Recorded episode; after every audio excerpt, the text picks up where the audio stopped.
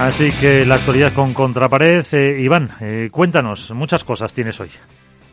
Bueno, la verdad que yo no esperaba tener tanta información, pero bueno, el tema es que pues bueno, uno está todo día buscando información, buscando torneos, buscando cositas, eh, le llegan contactos, le llegan fuentes de información y bueno, está claro que deportivamente hablando hemos tenido algo muy interesante a efectos deportivos. Hoy ha habido un torneo de exhibición en Suecia en el cual han ido jugadores profesionales de la talla de Bea González, Lucía Sáez, Ariana Sánchez, Paula José María, Vela, Sancho, Chingoto, Tello, Sánchez Piñeiro y hemos visto pues bueno, eh, la final entre Bea González y Lucía Sainz contra Ariadna Sánchez y Paula José María, que son dos parejas World del Tour de cara al año que viene, y la victoria de, la veterana y la joven, ¿no? de Bea y Lucía por 6-2, 6-4. Y en el partido de chicos hemos visto, me encantó, no sé si alguien lo puede ver el partido, que lo vea, eh, Vela Sancho contra Chingoto Tello, 6-4, 6-4 a favor de, de los número 2 del mundo, en el cual fue un partido Mm, que no fue de exhibición, Miguel. Fue un partido World el Tour, fue un partido a morir. Eh, fue un partido de, competición total porque saben que, Vera y Sancho saben que les van a, que son objeto de, deseo, objeto de, información, porque son, creo, y me he puesto ahora mismo lo que queráis, a que van a ser de los pocos o, de la única pareja en la cual no vamos a tener un entrenamiento mm, de ellos en directo grabado por, por World Tour. Entonces, eh, todos los jugadores están como locos por verles jugar, por cómo se compenetran, y creo que fue un partido realmente interesante a efectos deportivos y a efectos de, la, próxima semana que empieza en Madrid. Otro torneo que hemos tenido ha sido otro torneo internacional de la Federación Internacional, el FIB Race de Roma, en el que ganaron García, eh, García López y Alcoriza contra García Mora y Jaime Muñoz pues bueno, es otro torneo más. Sigo insistiendo en la falta de, comunicación por parte de la FIB. Se, se limitan exclusivamente a, a, poner una cámara web. Creo que falta un poquito más de comunicación, un poquito más de actividad social con respecto a los seguidores. Y otro torneo que siempre me encanta y me gusta nombrarlo son los circuitos solo de la Federación Valenciana de Pádel. Eh, es un ejemplo lo de esta federación, el cómo hace los torneos, el cómo retransmite, el cómo el, streaming y sobre todo la calidad de los partidos. En chicas vimos una final de Ángela Caro y Nuria Rodríguez contra eh, Ana Cortiles y Jessica Castelló, que ganaron estas últimas 6-4, 7-6 en el segundo, levantando un 5-1. un partidazo auténticamente muy bueno.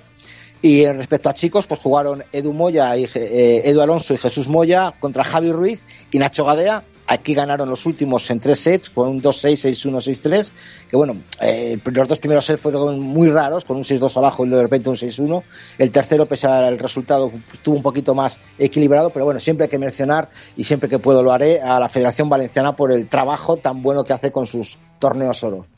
Eh, otra cuestión deportiva, los cambios de pareja, lo que hemos comentado antes en la entrada. Eh, anunciamos en nuestra red, en esta red social que había otro cambio en el pádel femenino, y resulta bueno pues que Teresa Navarro en un principio había dejado a su primera compañera, luego cogía a otra, ahora de repente ha dejado a su segunda compañera y va a formar parte con la Portu, con Ana Caterina Nogueira, que fue eh, Ana Caterina Nogueira dejó a Cata Tenorio y fue la portuguesa la que llamó a Teresa Navarro para hacer pareja. De esta manera vuelven otra vez a juntarse Cata Tenorio y la jovencísima argentina Julia Villahorria, que vuelven a juntarse otra vez nuevo y ojalá pues tengamos algún protagonista respecto a esto para que nos cuente eh, la información.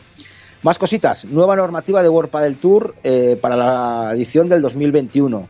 Eh, yo he leído la nota de prensa y lo he comentado con mis compañeros dos, tres y hasta cuatro veces y no acabo de entender exactamente lo del anticipo de las fechas de la, de la inscripción.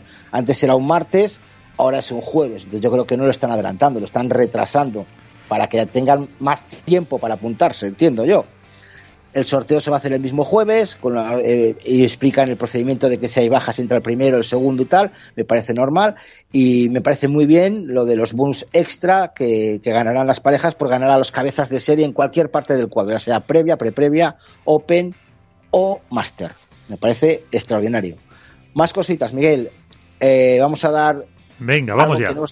algo que no está gustando. No, la Federación Española. Yo tengo ah, que meter mi cuña a Federación Española. Eh, la Federación Española está cobrando o ha pasado a cobro a, todas las federaciones regionales un recibo por 3 euros por licencia presentada. Algo que debería de ser aprobada por la Asamblea General.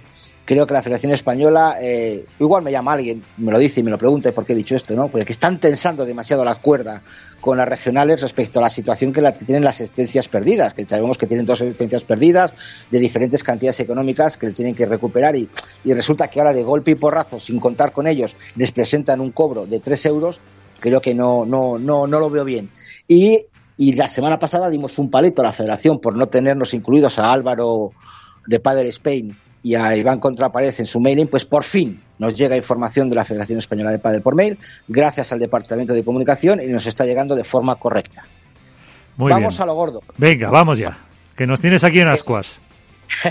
el World Padel Tour de Challenger, el Challenger de Segovia, corre peligro de su celebración.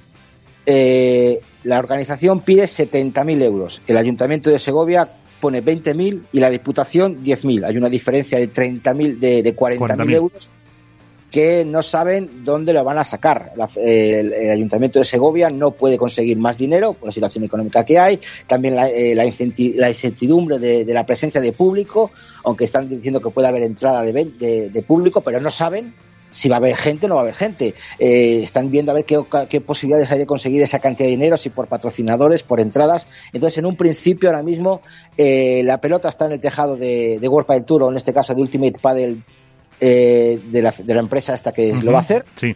A ver qué pasa. Y como última bomba, tengo algo. El World Padel Tour ha cerrado dos nuevos países para el circuito profesional del año 2022 esta información me ha llegado tanto por fuera del circuito como por alguien de dentro del propio circuito, organización, World Pile Tour, como, como la gente lo quiera entender. Están cerrados, o sea, va a ser seguro. Estos dos países para el 2022 son China y Rusia.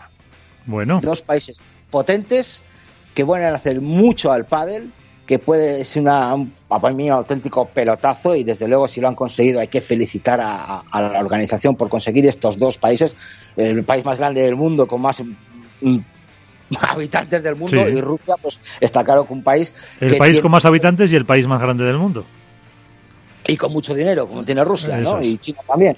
Entonces, pues bueno, eh, que sepáis que China y Rusia van a estar incluidos en el circuito para el 2022. Pues son dos muy buenas eh, noticias. Bueno, dos muy buenos países para poder expandir el padre por el potencial que tienen, efectivamente. Así que esa es lo que tenía que, contaros y bueno, pues eh, luego pues esperamos que tener a, Carraro la semana que viene para que nos cuente muchas cositas, pero bueno, el de la FIP, pues bueno, podría contar muchas más, pero vamos a esperar información que nos llegue y que, y que me aseguren lo que me está llegando, que bueno, si sabemos que nos puede entrar el presidente Carraro la semana que viene, pues se lo preguntaré personalmente a él antes de, de soltarlo. Perfecto, pues hasta aquí la actualidad con Contrapared.